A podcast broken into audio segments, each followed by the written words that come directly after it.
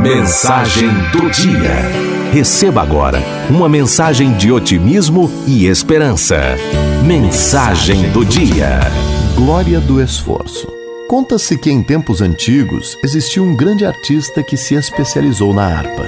Tamanha era a perfeição com que executava as peças musicais que pessoas importantes vinham de longe para ouvi-lo.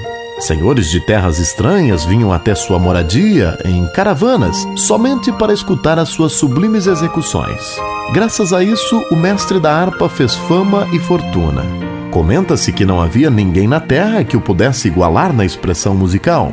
Esse músico possuía um escravo para seu serviço pessoal. Era ele quem servia água, frutas e doces aos convidados. Com uma aparência um tanto tola, nunca conversava. A harpa do seu amo, contudo, o atraía e por vezes ele olhava fascinado para as mãos do artista dedilhando o instrumento, em quase adoração.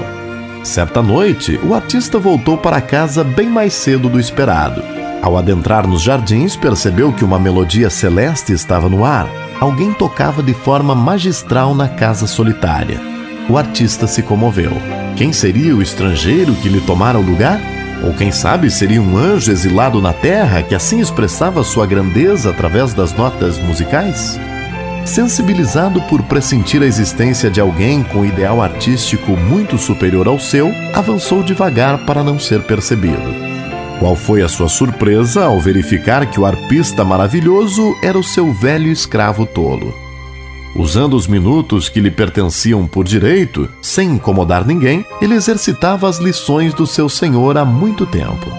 O artista generoso e famoso decidiu libertar o escravo, conferindo-lhe posição ao seu lado nas apresentações musicais dali por diante.